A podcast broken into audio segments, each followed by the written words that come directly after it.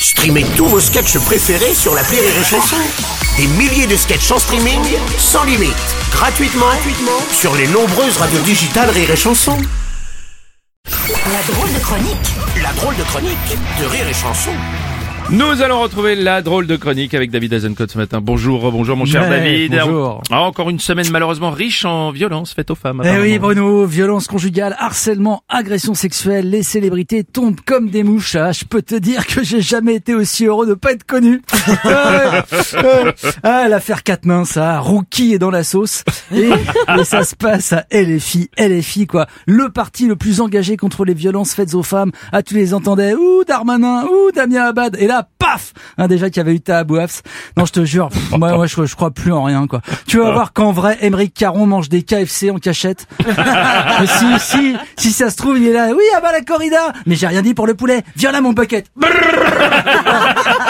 Bon, en, en fait, Adrien Quatennens a remis une gifle à sa femme hein, pendant une dispute. Ouais, c'est la ligne rouge, Bruno. On ne frappe pas son conjoint ou sa conjointe, même si ça monte dans les tours. D'ailleurs, il y a plein d'autres façons de calmer une femme énervée, comme de crier « Oh là-bas, regarde, Timothée Chalamet C'est lui, c'est Timothée Chalamet !» Ça marche en extérieur. C'est en vrai, c'est pas mal. C'est pas mal. Et Jean-Luc Mélenchon a été accusé euh, de manquer de compassion pour euh, Céline Quatennens dans un tweet. Oui, je vous le lis, hein, Adrien décide de tout prendre sur lui. Bon, en l'espèce, c'est plutôt sa femme qui a pris. Hein. Mais bon. Euh, et il rajoute, je lui dis ma confiance et mon affection. Alors oui, c'est maladroit, ça manque d'empathie pour la victime. Mais bon, c'est toujours mieux que le brouillon que j'ai aussi sous les yeux. Salaud de bourgeois à la solde de la Macronie, lâchez la grappe au rouquin, c'est pas non plus Bertrand Cantat. Bon voilà. Petit manque de tact, quand même, petit manque de tact. Bon, Ouais. bon, du coup, pour la première fois, ça, ça tangue en interne chez LFI quand même. Ben oui, et la conférence de presse hier, c'était gênant, mais gênant. Panot et Autain ont poussé Obono en première ligne, genre, vas-y, envoie les tirailleurs comme à Monte Cassino. mais, mais tu sens bien qu'elles sont à ça de lancer un ni pute ni insoumise. Bon.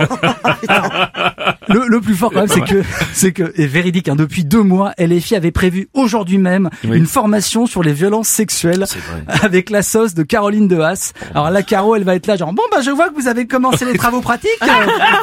ok.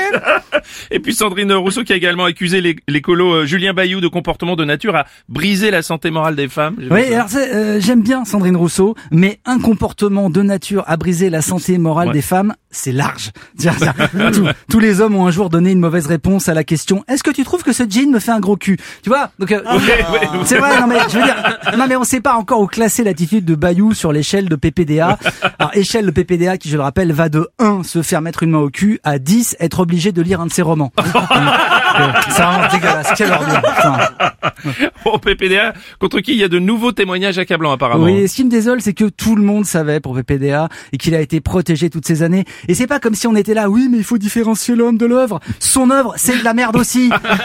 Ses reportages étaient aussi bidons que ses cheveux. Ouais, Donc voilà. te, te demande pas ce que tu penses de la FFF alors. Oh, tu sais, moi, le foot, Bruno, pour moi, le foot, c'est avant tout des, des violeurs. Des voleurs, Ah, des non, oui. des pardon. non, et puis alors, pendant ce temps-là, en Iran, les femmes brûlent leur hijab quand même. Oui, en Iran, alias le Team Park de la Servante écarlate. Euh, Massa Amini, Massa Amini est morte parce qu'elle ne voulait pas mettre son Ouais. hijab. Et je me suis dit finalement le voile, c'est le seul truc au monde à être à la fois un symbole d'oppression religieuse et un symbole de liberté religieuse pour d'autres. Alors j'ai cherché quels autres trucs euh, les gens peuvent haïr ou défendre autant. Je sais pas, euh, la coriandre peut-être, ou euh, les claquettes chaussettes. ou- Oui. Jean-Luc Mélenchon. Oui, oui, oui, oui, c'est une bonne idée. Oui, oui, tout à fait, tout à fait, exactement. Merci, c'était la drôle de chronique de David Azencott.